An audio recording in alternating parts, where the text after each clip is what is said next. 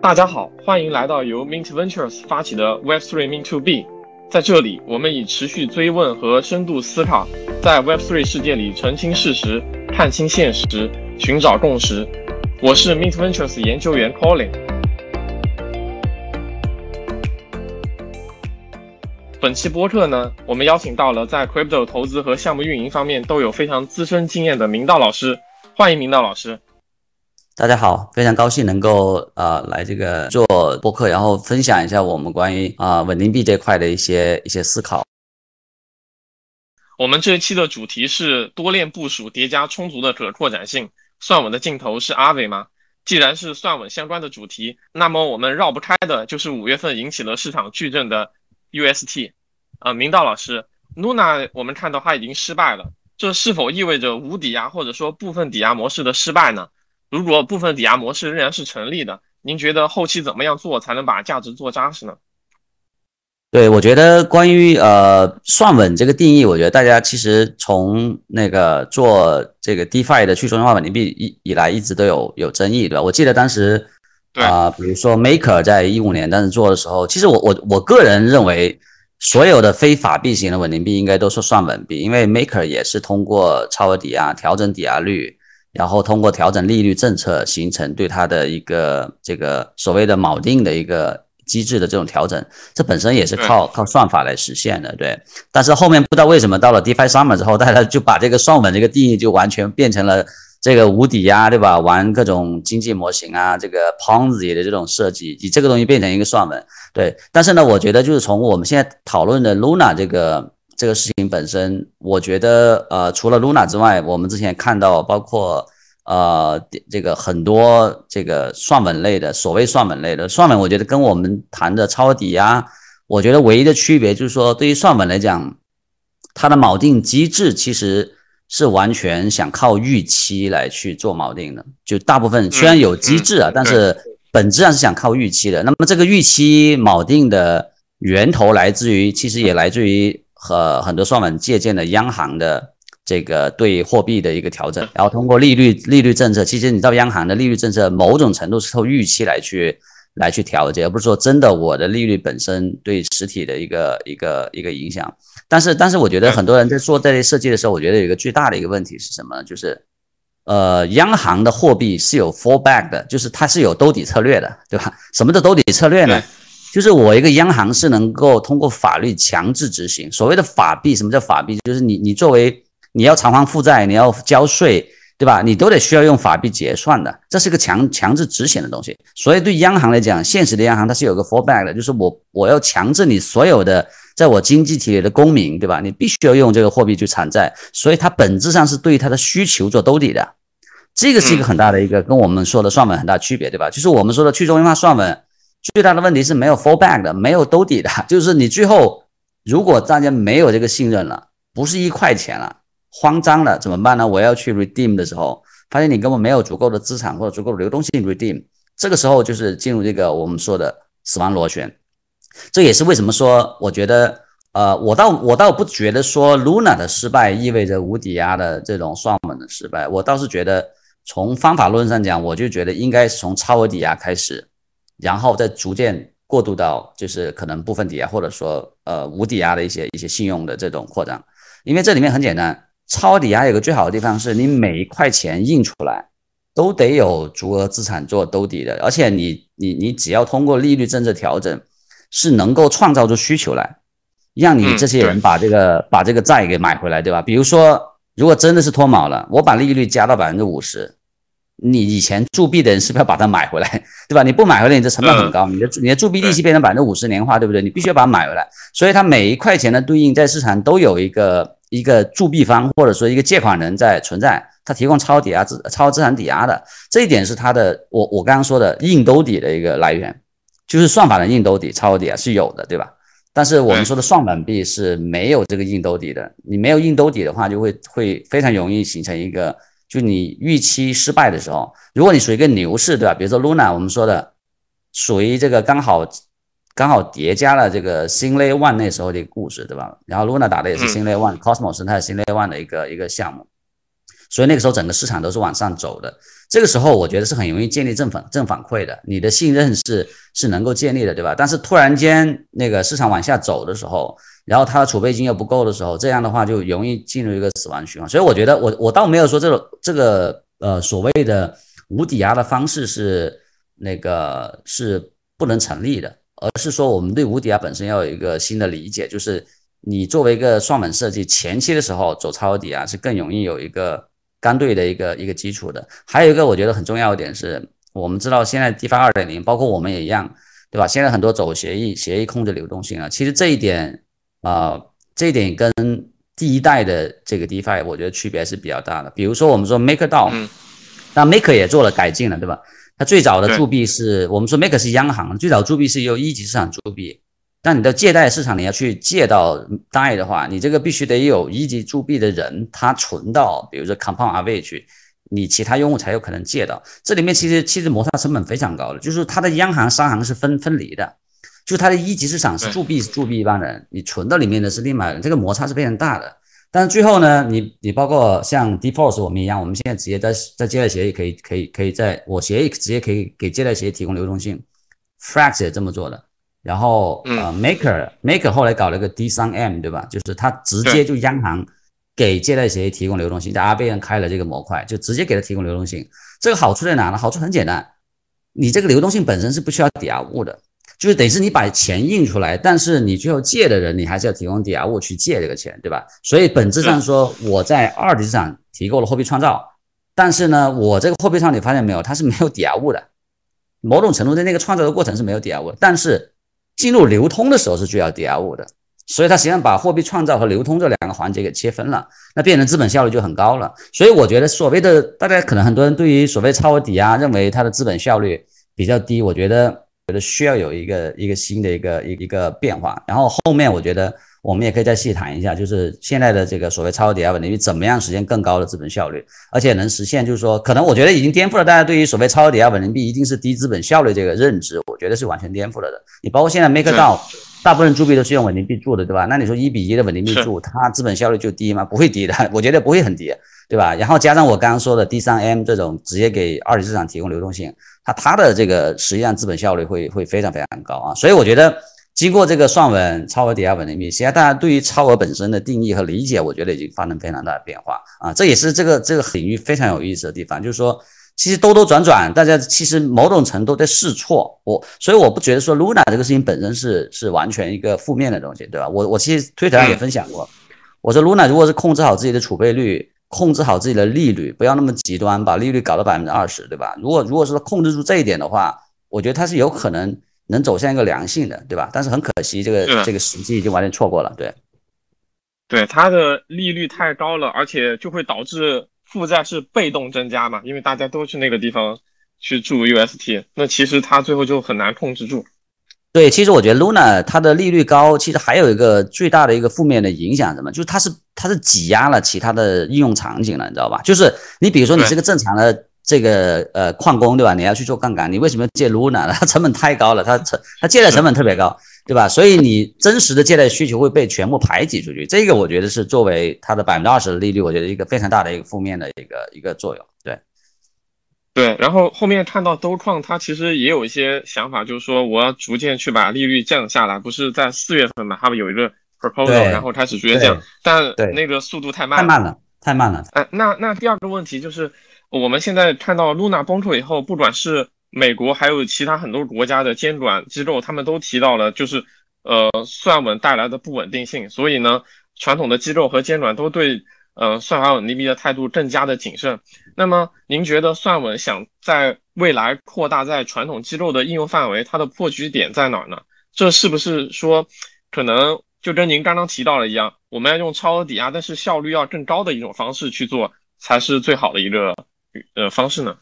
其实我我觉得整个监管机构大家可以看到，但后面我们可以再细谈监管的问题。但是我觉得，嗯，现在就是不单是所谓算稳了，我觉得算稳根本就可能就是我我我们说 DeFi 里的所谓的算稳啊，可能都没有进入，都没有都没有进入这监管的这个框架。我觉得监管框架里面，你比如说我最近看了巴塞尔那个新的一个关于稳定币的监管的这个草案，对吧？其中对。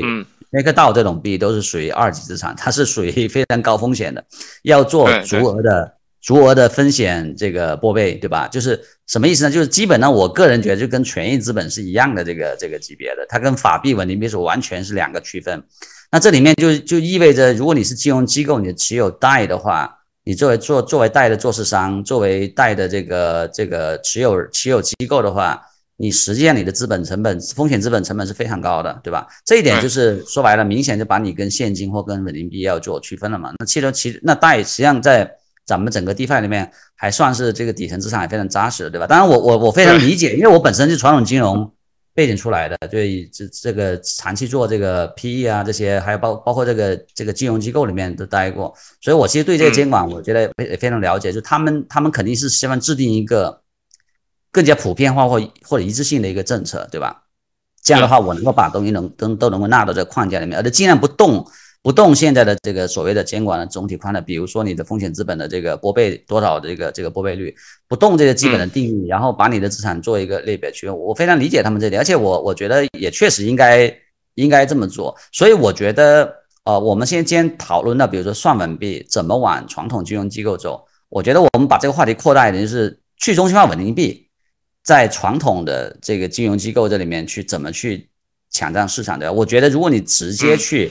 去做的话肯定是有难度，但是我们看到 MakerDAO 最近有几个 proposal，呃，包括给呃法法兴银行下面的子银行做直接做信用的这个这个提供，呃，已经看我们已经看到有有一样通过了，然后还有几个都算比较大的银行给他做这个这个这个呃信用提供，但好处在于它只是提供信用，对吧？提供信用呢，最后这个会通过法币换成法币再给到这银行，所以对银行来讲，它现在它的资产负债表是不需要持有贷的，所以这一点在监管上，我觉得。是能能够绕开一点的，但是我回到另外一个，就是因为我实体融资，我们之前包括 Default 这边也做过很多尝试，我觉得这里面有有几个问题，一个是呃，就是我说我们 DeFi 在实体融资里面有什么优势，对吧？比如说你去做企业的融资，做做这个房地产的投资，对吧？还是做这个太阳能电站的投资，对吧？比如说 MakerDAO 它上面也有一些地产投资的，或者是做。太阳能电站投资，对吧？但是我们回过来想，为什么要去 MakerDAO 去申请呢？为什么没想让 Default 申请呢？我们之前也跟一些呃上市公司也也也也给我们发过 proposal，对吧？需要去做融资的。但是你发现上市公司的融资成本只有，比如说零点五个点、一个点，对吧？那 DeFi 那个时候，DeFi Summer 的时候 的资金成本是百分之八九十以上。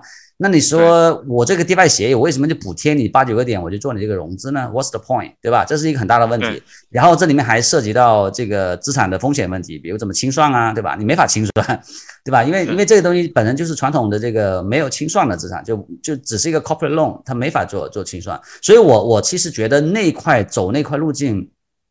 第一个，我不觉得说现在 DeFi 的整个整个协议的架构上是有足够的优势去去做的，就跟抢传统一样抢这块生意。所以，我我倒是觉得说，如果你要是往传统机构去延展，我觉得可能资金端的延展和资产端的延展会更容易一点。就是你你实际上是把一些，比如说标准化的一些资产，比如说做美，比如说 MakerDAO 最近搞了一个把美国国债进一步的这个 token 化，对吧？我觉得这种是一个更容易做规模化扩展的，因为你不需要考虑你的交易对手的多样性，你知道吧？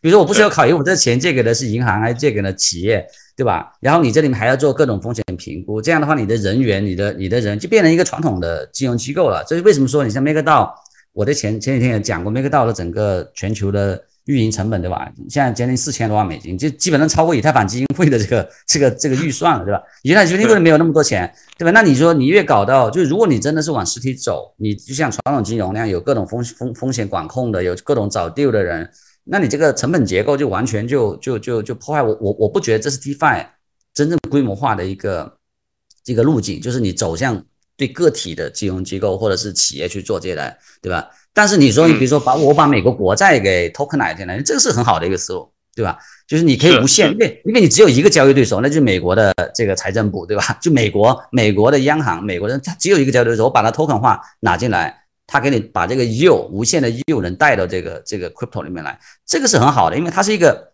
就是你在世界上能找到的信用等级最高的交易对手，而且只有一个。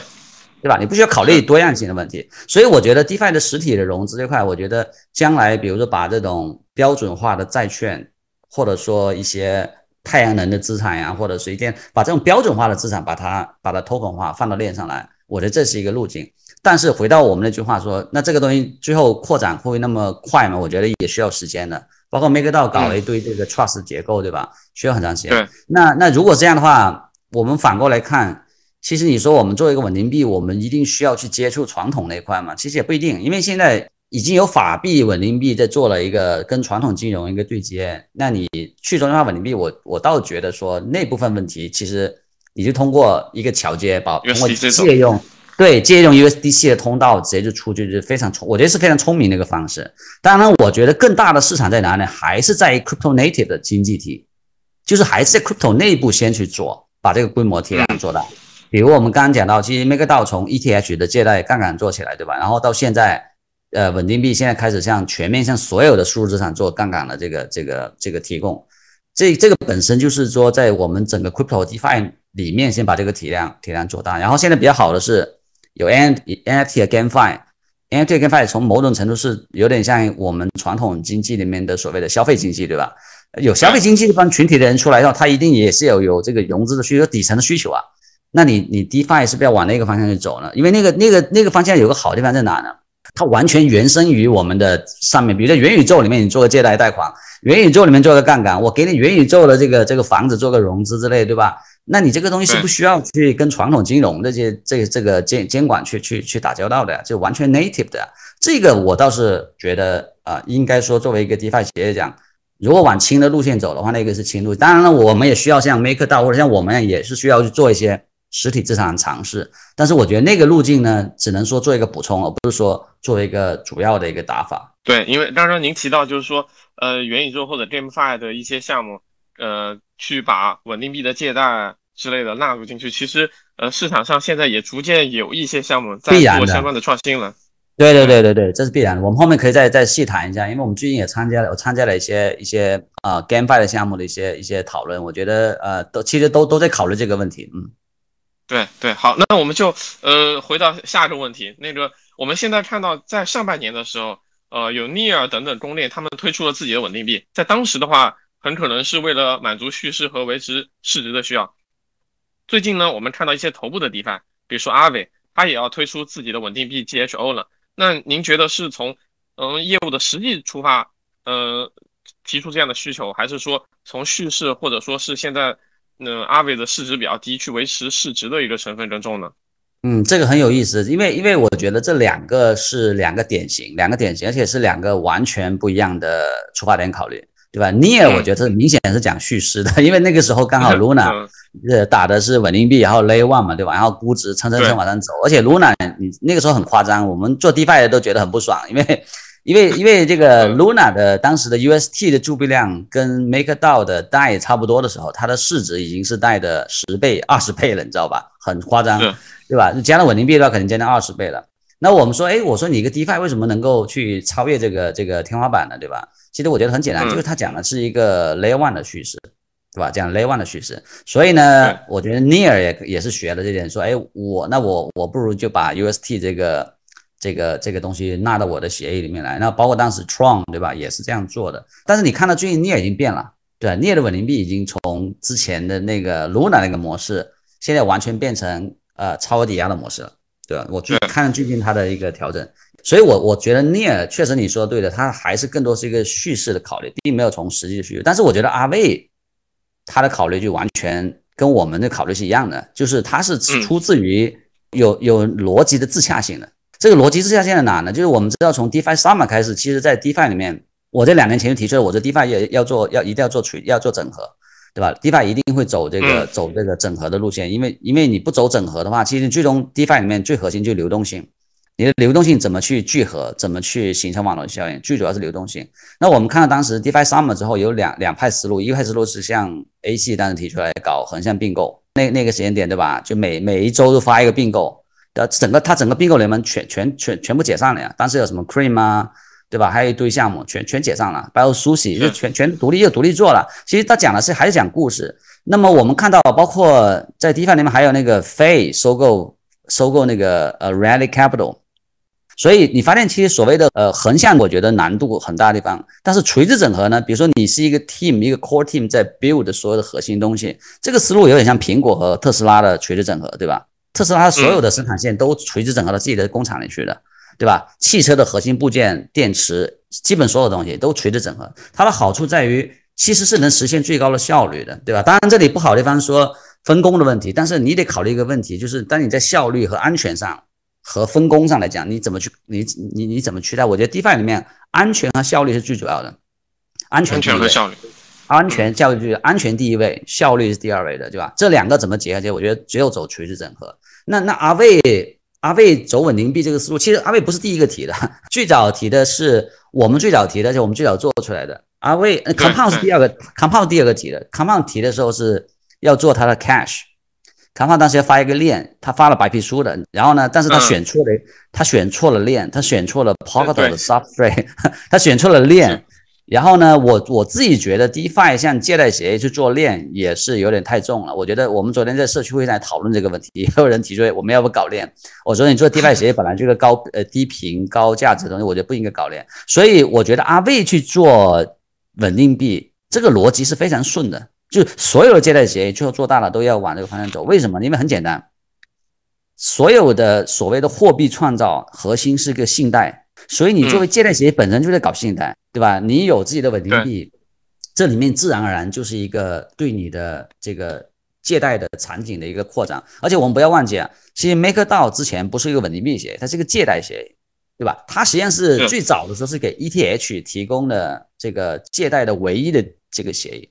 所以本质上你说 MakerDAO 它是一个稳定币吗？稳定币我觉得和借贷是一个一体两面，就是一个货币的一一体两面。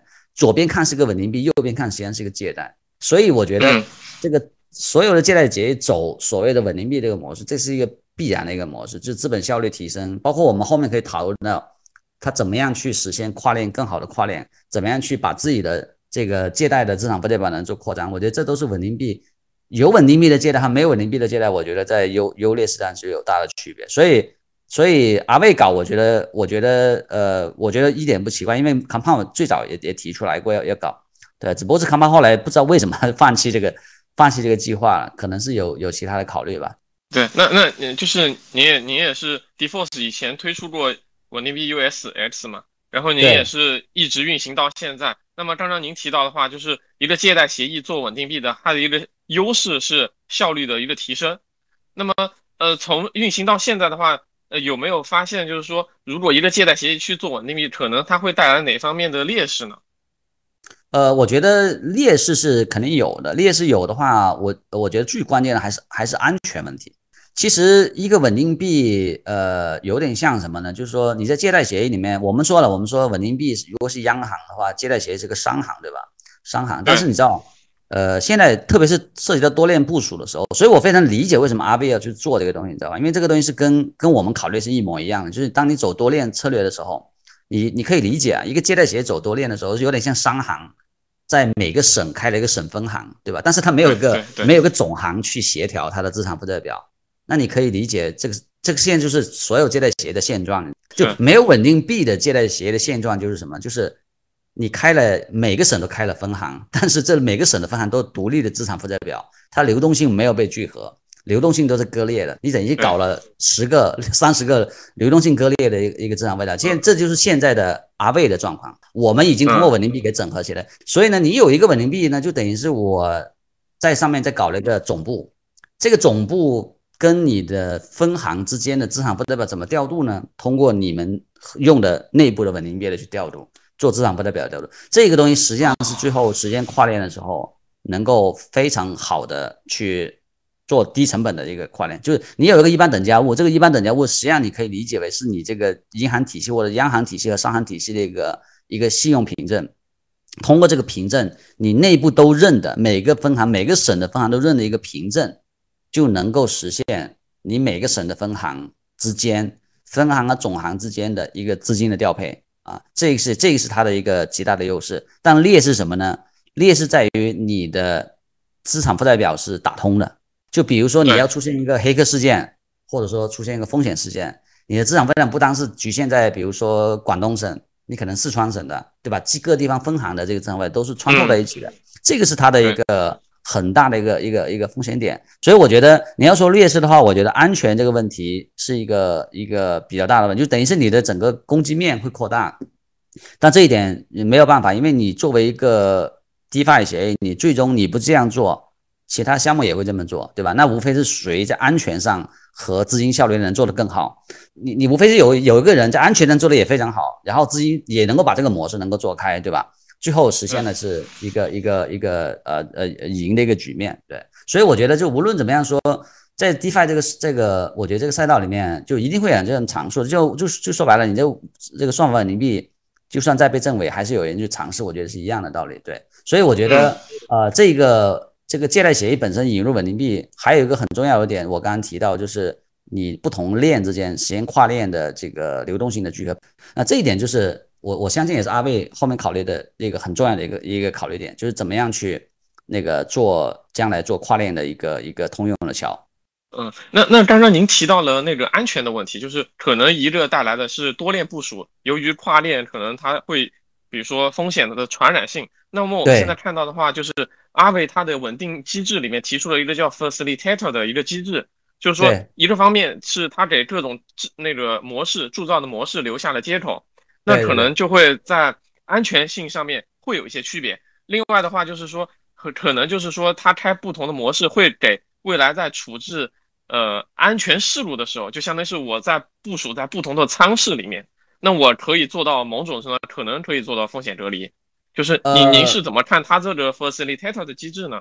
我觉得它风险隔离倒会比较难。呃，其实因为因为你知道稳定币有个最好最大的好处，它是 fungible 的，对吧？就是你的一块钱跟我的一块钱是一样的，对吧？它是 fungible 的，所以呢，其实 facilitator 这个东西，呃，我觉得它是做了很多研究的。那你可以理解为是它的这个协议架构的一个一个扩展性留下了一个一个东西。那这个东西有什么好处呢？其实它是一个协议，它是一个很有扩展性的协议框架。其实留的这么一个东西，就意味着我现在在阿卫里面铸币，对吧？它只是一个策略而已。所以，所以所谓的 facilitator，其实你可以理解为是一个策略的配置。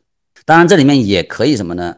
像比如说 maker 呢，对吧？它通过 vow 的方式，嗯，它可以给银行做。呃，无抵押的授信，这就回到你刚刚说的，就是有没有可能走向，就是留下了这个将来可以做无抵押了，这这是完全有可能的。就是其实我觉得阿贝，其实大家想的想法都一样，对吧？我觉得他们在在这个协议框架上确实可能在市场上还做了一些研究的，然后这一点其实也也有协议已经做出来了嘛，所以对他们来讲，我觉得呃，这个他们他们自己去参考起来也也也相对比较容易。那我觉得考虑的点。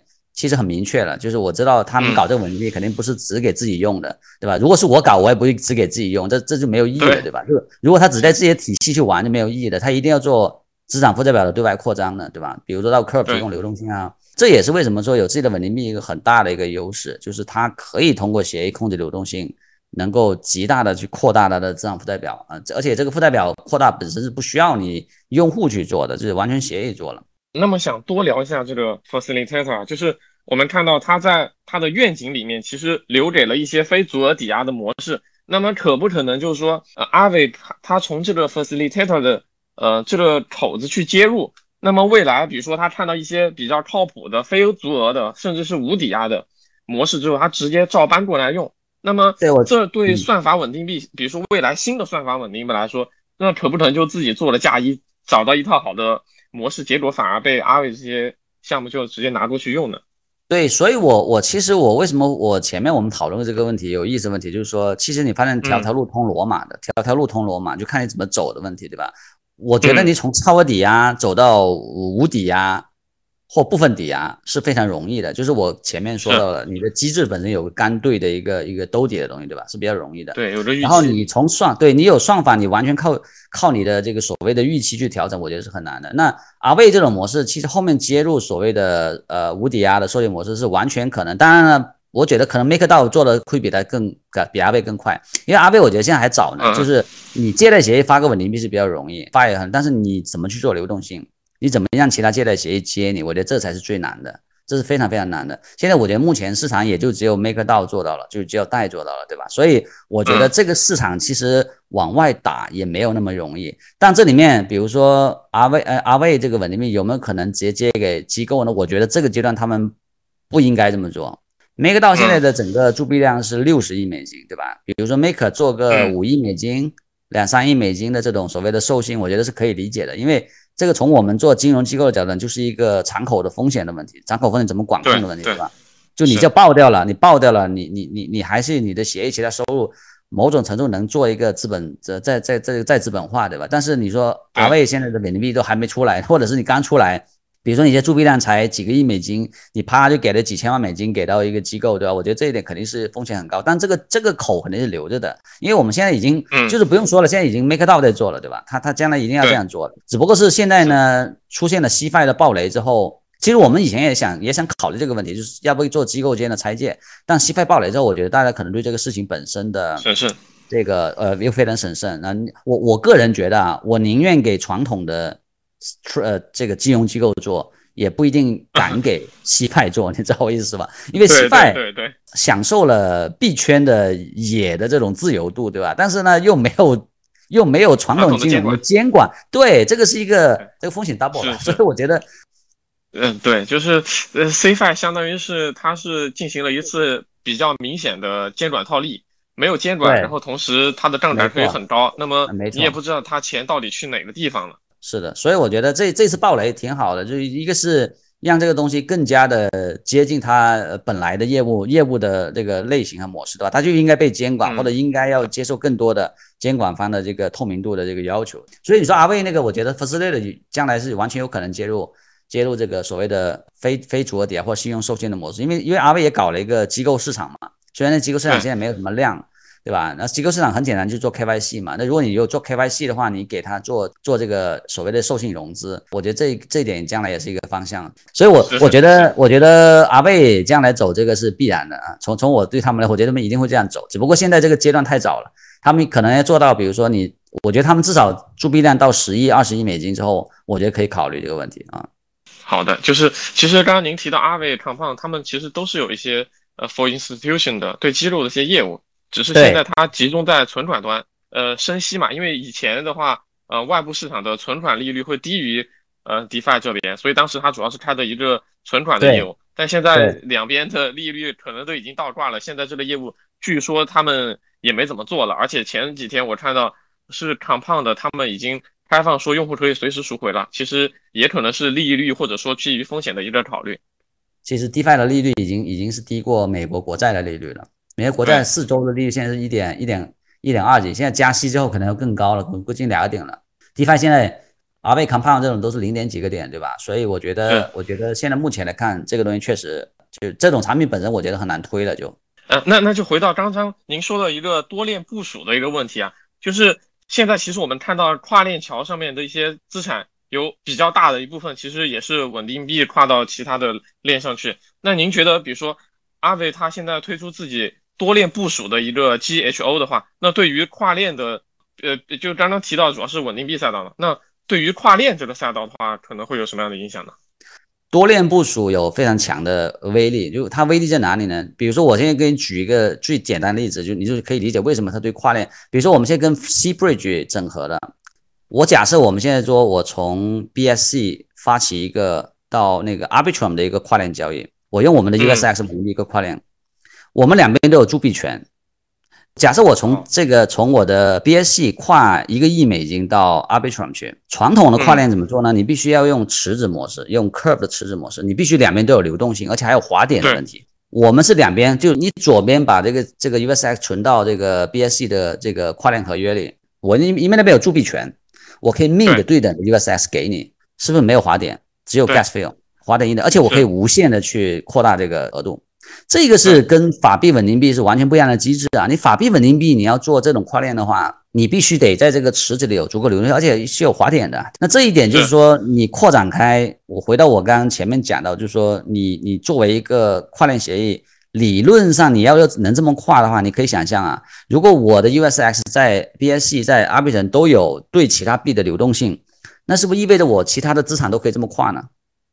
这个思路其实有点像 Synthetic 在 Curve 上做它所谓的合成资产，通过 Synthetic 本身去做一个无滑点的一个交易，然后再跨到它的那个本身的资产去实现不同资产之间的无滑点交易。这个思路是一样的，其实本质上是一样的，就是你通过这种所谓的原生铸币，有个巨大的优势是你可以天然的成为一个跨链桥，而且这个无花点的跨链桥，只要你的稳定币在在这个两个链上都有足够的这个。对应的这个流动性回到其他的币去，其实阿卫做也是因为 MakerDAO 也考虑的，但是呢，我回到我们说为什么说 Maker 没做呢？对吧？比如说 MakerDAO 现在在各个代上的这个代都是从以太坊跨过去的，这里我觉得也是有安全考虑的。就是你如果在其他链上有铸币的话，就类似于你各个省都可以印钞票，那你这个省要超发怎么办呢？所以这里面其实有很很大的安全的问题。这是为什么说我们跟比如说我们做跨链的时候，我们做这个铸币的时候，我们跟桥或者我们就只跟一个桥，或者我们就就这样的，我们不会形成说你你的攻击面会会扩大。当然这个好处是不容置疑的。当然这个不等于说 MakerDAO 将来不会这样做，因为 Maker 先是留下了接口。他将来一定要这样做，而且我认为 Maker 是一定会这么做的，不可能不这么做，因为这个优势太明显了。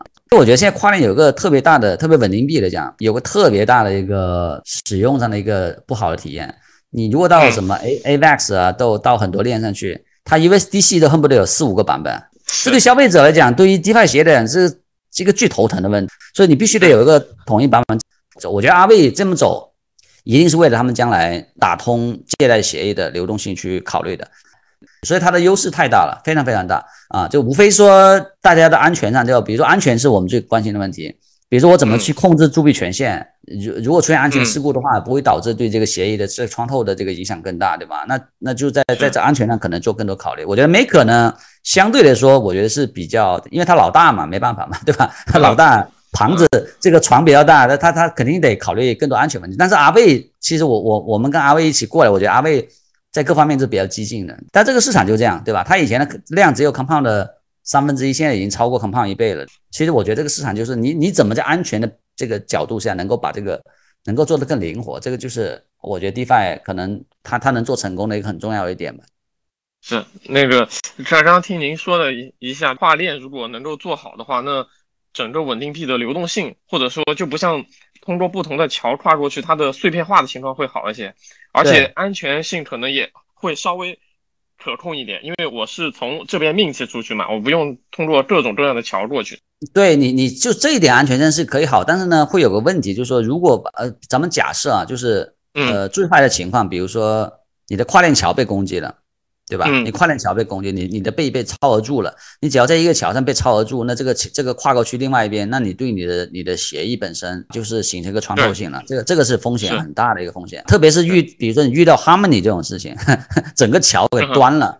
那这个事情就很可怕了呀，对吧？就很可怕了。就所以说这里面，我觉得当然这里面的 trade off 就每个每个团队考虑不一样。比如说我们我们假设真的出现被桥被盗了，或者桥出问题的时候，我们怎么通过控制这个铸币铸币的这个这个额度做一些限，对吧？你只能通过这方面去做一些考虑。当然这里面跟合作伙伴选选合作伙伴这也都有关系的。反正这里这个是肯定是属于说灵活性和安全的一个一个取舍的问题。对，哎，那那那我们看到就是在阿伟宣宣布不久，那么 Curve 他在那个他的创始人也在一次那个 Space 里面提到说也要准备吞稳定币的。那您觉得这种基于 DEX 的稳定币和阿伟这种基于借贷的稳定币来比的话，哪个优势会更明显一些呢？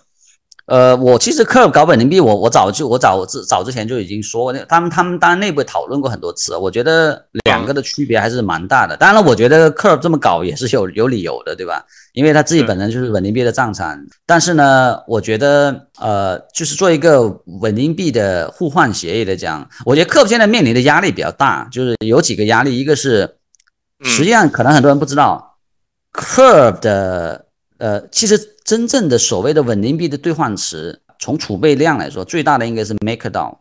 MakerDAO 的 PSM 它的稳定币模块有三十五亿美金的 USDC 在里面做底层的，你知道吧？所以，所以为什么 Maker 从来不参与你 Curve 的什么这种沃那种沃？因为对他讲，他根本不 care。他他他他有这么大量，而且很多流量都从那边走的。呃，所以呢，其实 Curve 也有也有它的忧患意识，因为第一个，它长尾资产非稳定币资产，但跟跟 Uniswap 完全是。竞争不过的，对吧？然后呢，稳定币这块呢，其实你说，比如说很简单，是比如说我做个稳定币协议，我一定要去参与 Curve 的战争吗？我们不会去参与这个战争。我自己我不不一定啊。我因为因为对于稳定币来讲，我不是说我在 Curve 上的池子越深越好，所以我觉得，嗯，我觉得它是有忧患意识的，就是说，就万一这稳定币都不跟他玩了怎么办？对不对？就都自己搞自己的 PSM 去了，都自己搞自己的整合去了怎么办？对不对？所以呢，他推出这个稳定币呢。我觉得是出于这方面的考虑，就是说，哎，那我还不如先在这个时候把这个市场是不是先占住？但是呢，其实这里面有，我觉得稳定币像 swap 去推稳定币，我觉得跟借贷比起来，逻辑上稍微有一点牵强一点。但是他他的逻辑，我觉得像科尔那样还是成立的，就是说我让手续费就不要都给你这帮，对吧？各种，实际上它现在 Curve 从某种程度是已经被 Frax 基本是垄断了嘛，它它投票权都垄断了。那就造成了一个问题，就是说，其实其他的稳定币也玩不起了。就比如说我们去那边贿赂，我没有用啊，我去贿赂干嘛呀？我贿赂可能账还算不过来，对吧？Curve 的投票权那么大，所以 Curve 呢就说，那 OK，那我让你 Frax 垄断，我是不是也要搞一个我自己？我还是我还是把这个主场的这个权利把握在自己手上，对吧？我觉得这个这个是从从这个 governance 的这个控制权呢，我觉得应该需要考虑的问题。但是呢，它有一个不好的地方，就什么呢？就如果你把你的资源都偏向你自己的稳定币，那我 Frax 玩什么？我费玩什么？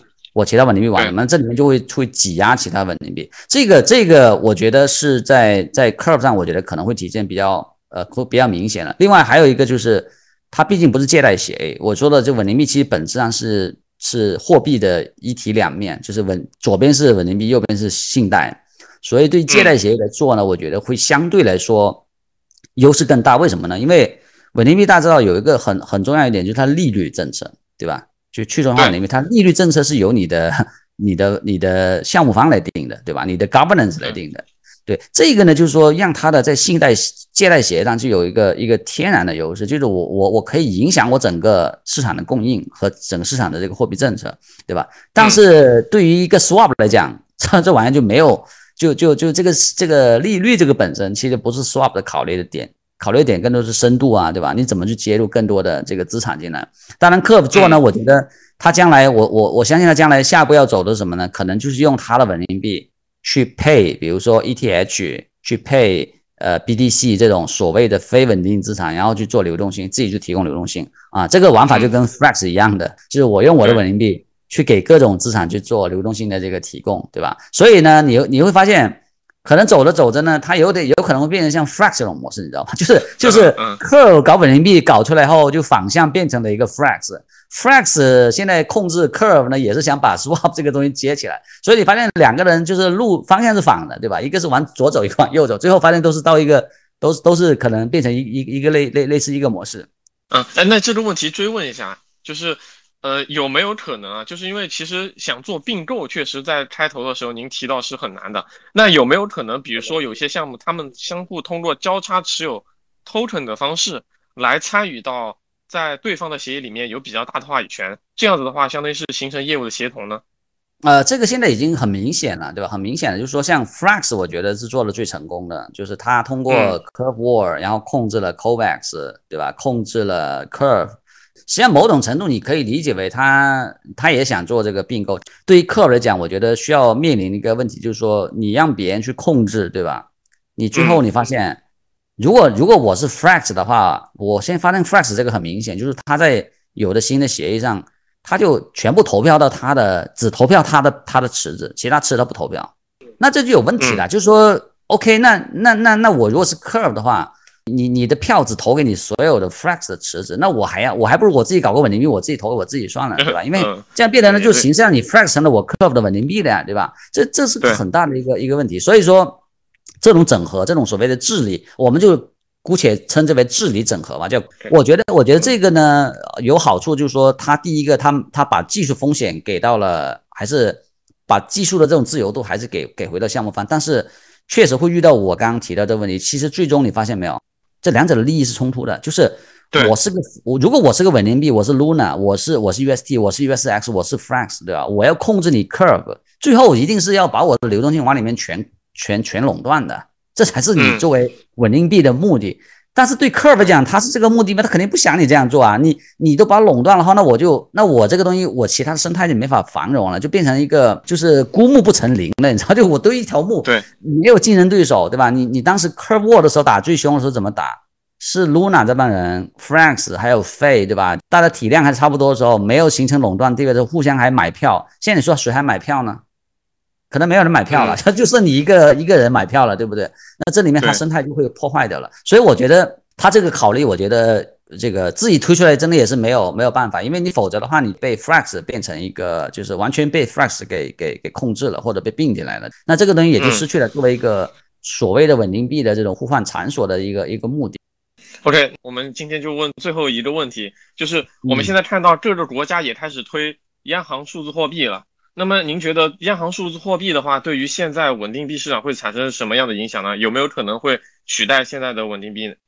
呃，我觉得不会取代，但是呢，它有可能成为一个非常好的去对接传统金融的这个传统金融的这种啊机构，因为因为央行的稳定币肯定对传统金融机构来讲接受度是最高的嘛，对吧？所以呢，我觉得这一点是肯定没问题。但是你也知道，就是说，作为一个，比如说 USDC 来讲，你无非是说央行的稳定币，其实我可以从以前的银行的模式，比如说以后你注 USDC，比如说我们举个例子，你你不要你不需要用用打打钱到到到这个银行去，你直接给我央行的稳定币就行了，对吧？人民币一样的。所以我觉得有有了，比如说人民币的稳定币啊，或者是央行稳定币之后，你发现没有？其实你可以合成很多在在这个 ERC 二零的这种稳定币，你底层资产就是 wrap 央行的稳定币的，没问题，可以把它当储备物资。但是我觉得两者的运营手段，我觉得差别是非常非常大的。就第一个，我不觉得央行稳定币它能够说深入到，就真的在就是在在应用场景上能打的比这种所谓的市场化的项目会更加的更加的自由和野，因为它有各种监管的监管的问题，所以呢。它有可能就是央行的稳定币，可能是在一比的一级铸币这个层面会会比较重要去打，然后最后分发这块还是得靠各种钱包整合呀，各种其他的这个稳定币整合去去做。还有一个我觉得呃很大的一个一个区别点在哪，就是央行的稳定币，你毕竟我我们说的我们刚讲的去中心化稳定币，我觉得最最大的一个优势。其实我们说，除了所谓的这个呃匿名啊，或者说没有黑名单，除了这些之外啊，还有一个很重要点就是，你发现这里面是一个货币创造。我觉得，我觉得央行稳定币会确实会打击像 USDC、USDT 这种法币型稳定币的这个这个地位，但是不会对于去中心化的稳定币有多更多影响。因为去中心化稳定币有个最大的优势在于，你整个货币的创造的这个关键的政策政策是由你的项目方控制的，比如说你利率。你可以定到零，对不对？像 MakerDAO 呢，它有很多很多报是零的利率，这个零的利率也不是你央行的利率啊，你央行现在是两个点的，我是零啊，对不对？那你是不是要用我的，用借我的更多一点，对不对？所以这个东西是 USDC 是没办法的，知道吗？USDC 你是没办法去 获得一个零成本的美元出来的，是不可能的，对不对？但是去中心化稳定币就能做到这一点，这个是我认为所谓的去中心化稳定币。在这种所谓央行稳定币下，它也会一会也会繁荣的一个很重要的原因，就是它有自己的独立货币政策。比如说，我还可以不做超额抵押了，我还可以再扩大信用，做做做信用的一个扩张了，对不对？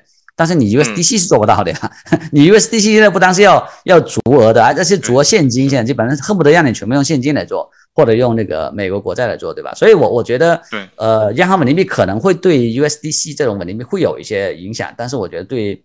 去中心化稳定币、算法币，我觉得，我觉得不是没没有什么太多影响。对，对，因为那个美国那边有一个关于稳定币的法案，说是八月份要通过了。然后看了一下前期透露的现在的情况，就是之前似乎对于发行法币稳定币的比较宽容，它的机构形式类型。